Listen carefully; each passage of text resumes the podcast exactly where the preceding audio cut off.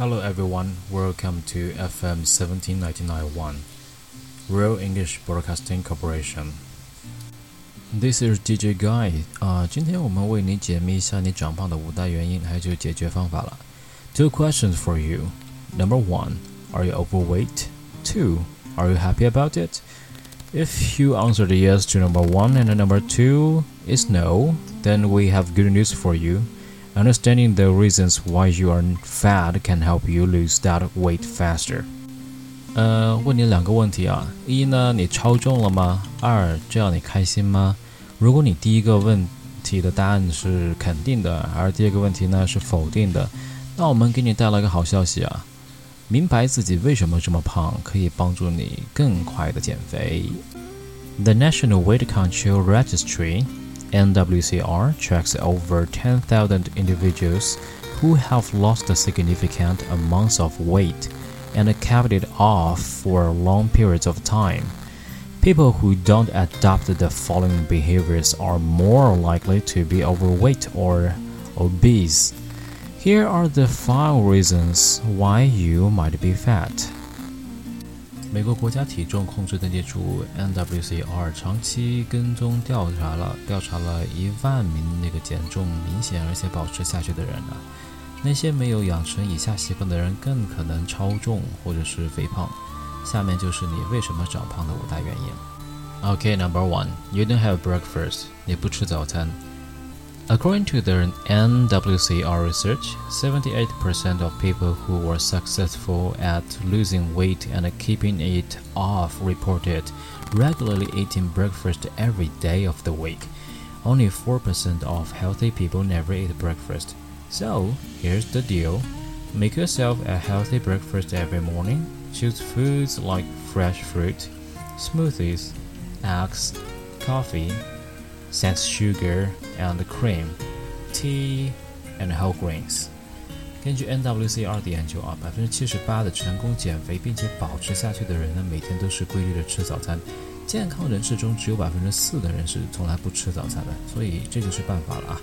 每天早晨呢，给自己做一份健康的早餐，可以选新鲜的水果、果汁、鸡蛋、咖啡，不加奶和不加糖的那种，还有茶或者是全谷物食品都挺棒的。嗯，Here's number two. You don't weigh yourself enough. 你没有经常给自己称体重。Seventy-five percent of people who maintain a healthy weight weigh themselves at least once a week. If you are struggling to get rid of those love handles, then buy a scale and weigh yourself a few times a week. This will help you stick with your health goals and see measurable progress。百分之七十五保持健康体重的人呢，每周至少给自己称重一次。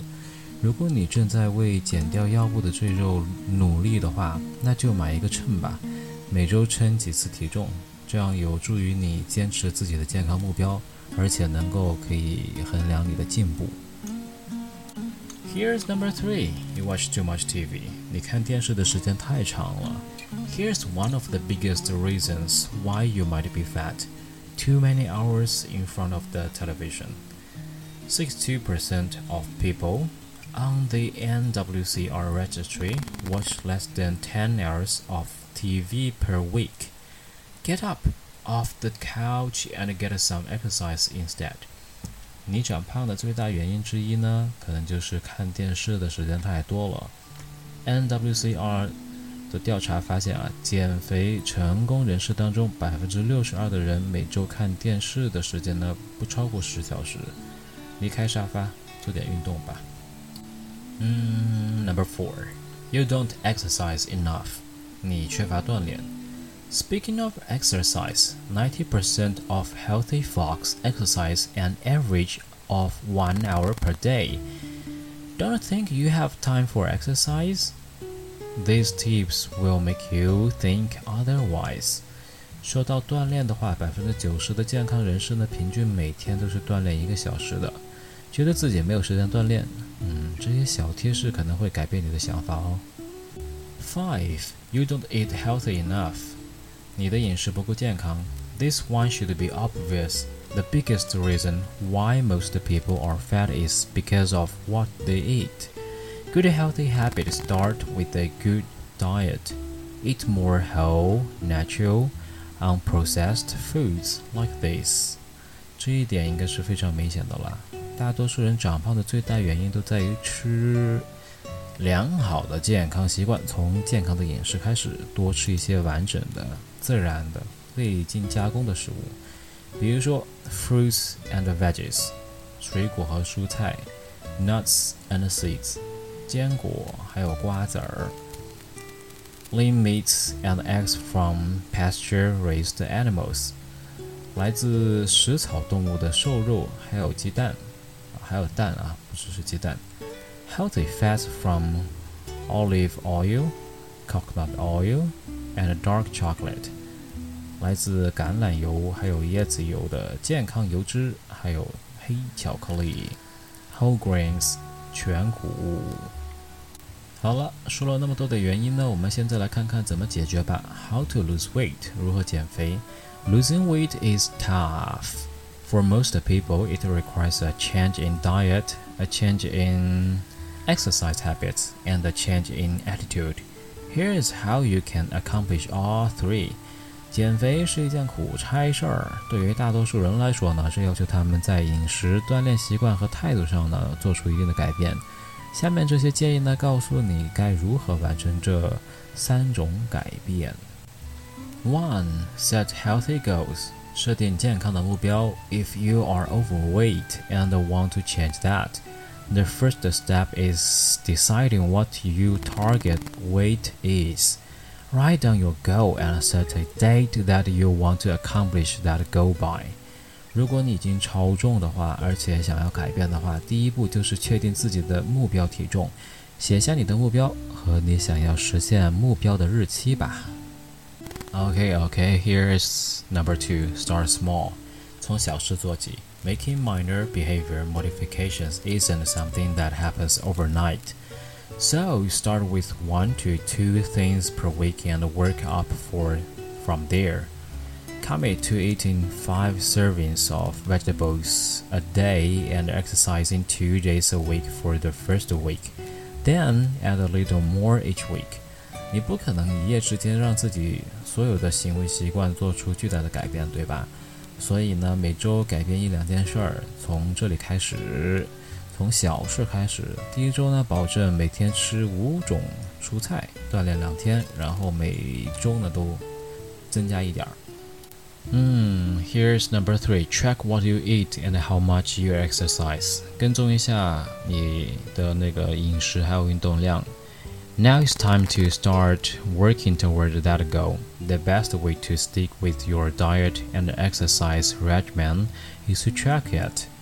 There are plenty of websites and apps that allow you to do this. Or you can do it the old fashioned way and keep a written food and exercise journal. Find what works for you and write down what you've accomplished every day. 现在可以朝着你的目标开始努力了。坚持饮食和锻炼习惯的最好方法就是跟踪记录。 有很多网站呢，还有手机应用软件都可以帮助你呢完成记录。或者你也可以用老的办法，呃，手写饮食还有锻炼日志了。找出你有效的办法，记录下每天你完成的内容吧。OK，Number four, evaluate and adjust，评估和调整。Every month, you should take a look at your goal and see what type of progress you've made toward accomplishing it. If you are not where you want to be, make minor adjustments. Try doing different exercises or cutting back on certain types of foods that you may be eating too much of. Losing weight and keeping it off is a highly personal thing. Find what works for you and stick with it.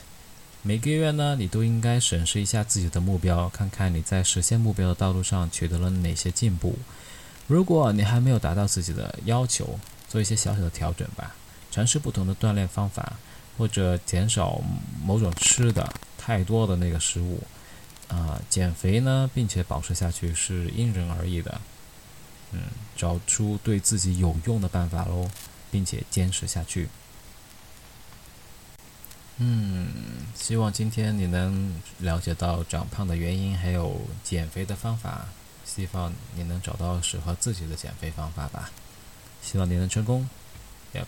Here is FM 17991, Royal English Broadcasting Corporation. This is your teacher, Guy. Thank you for listening.